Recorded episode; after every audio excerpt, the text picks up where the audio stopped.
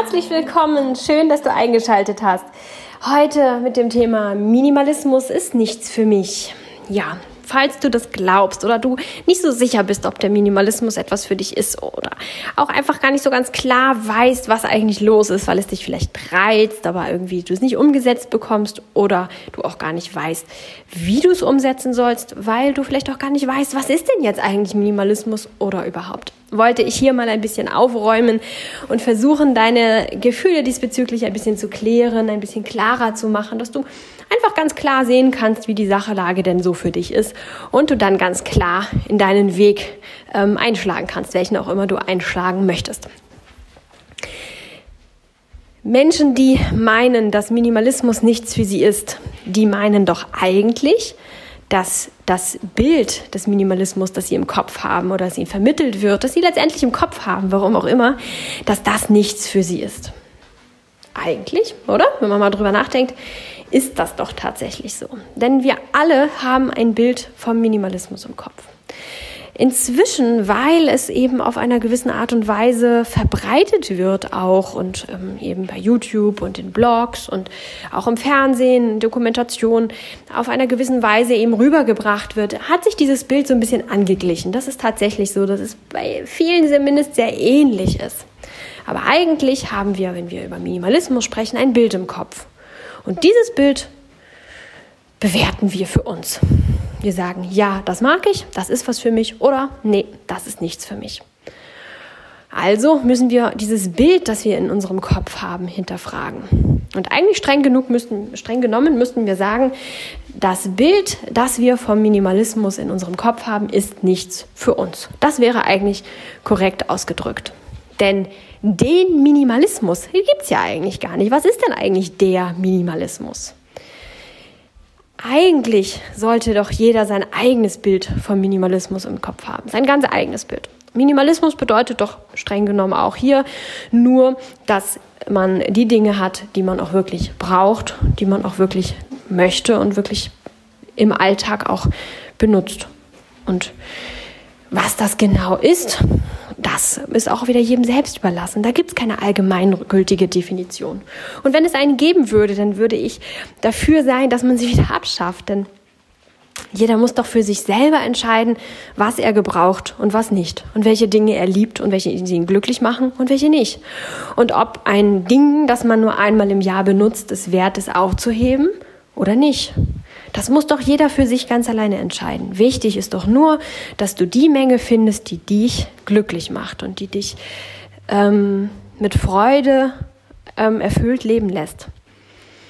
Die Vorteile des Minimalismus, die habe ich äh, an anderer Stelle schon einmal ähm, ja, ausführlicher besprochen, aber dieses, dieses freiere Gefühl, mehr bei sich sein zu können, weil man nicht so sehr am Außen ist, nicht so sehr an den seinen Dingen äh, behaftet ist und damit äh, ja ganz viel Kraft und Fokus auch verliert, dass man mehr Zeit hat, dass man mehr Geld hat und nicht so viel arbeiten muss, was einen letztendlich wieder zu sich selbst zurückbringt und ähm, einen mehr leben lässt. All diese ganzen Vorteile, ähm, die sollen doch für dich brauchbar sein.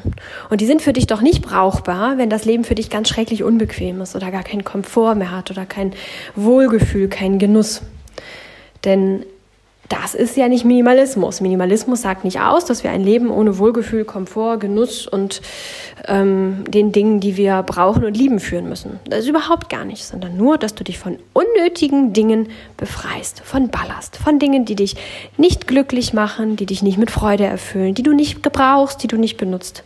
All diese Dinge solltest du loswerden, um deinen eigenen minimalistischen Lebensstil zu finden. Und ob du 50 Dinge besitzt, 100 Dinge oder 100.000 Dinge, das bleibt dir ganz überlassen, was dein ganz eigenes Wohlfühlkontingent an Dingen ist.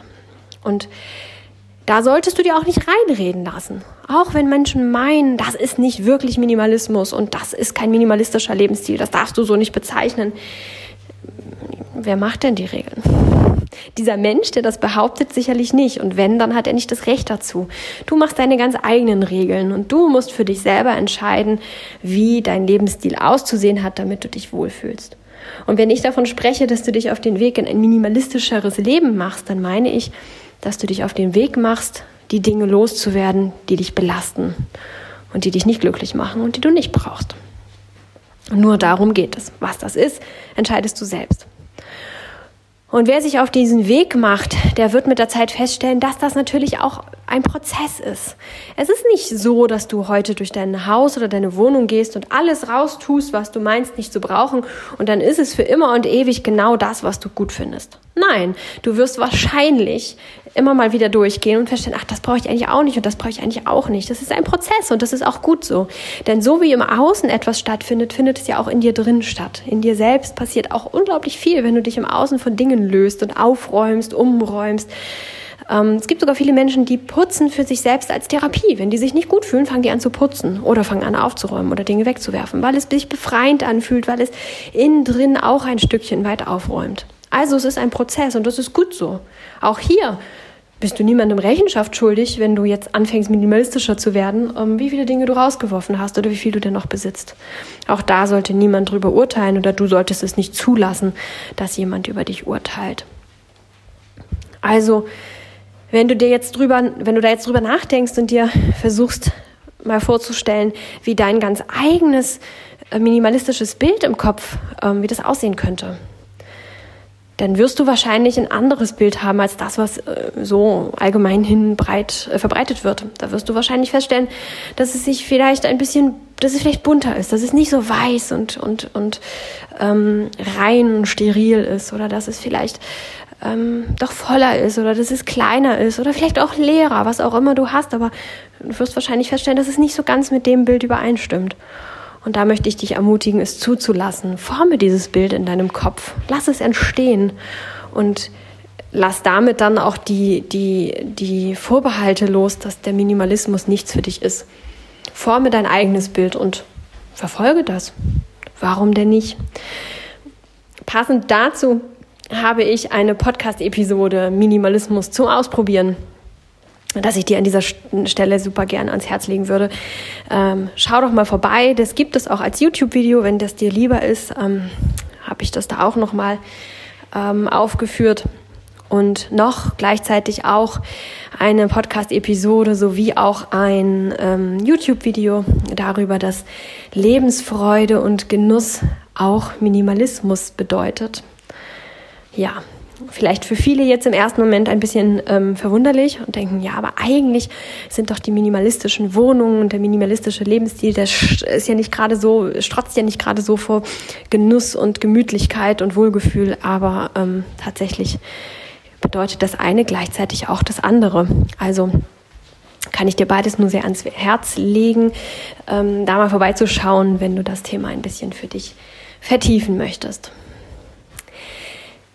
Ich würde mich freuen, wenn ich dir ein bisschen den äh, Druck nehmen konnte, dass du kein richtiger Minimalist bist, wenn du nicht diese Regeln befolgst, die wer auch immer irgendwann mal aufgestellt hat, dass du dich traust, deine eigene Definition vom Minimalismus für dich zu schaffen, dein eigenes Bild zu schaffen in deinem Kopf, dass du dieses Bild dir ausmalst und dann auch verfolgst. Einfach nur für dich selbst.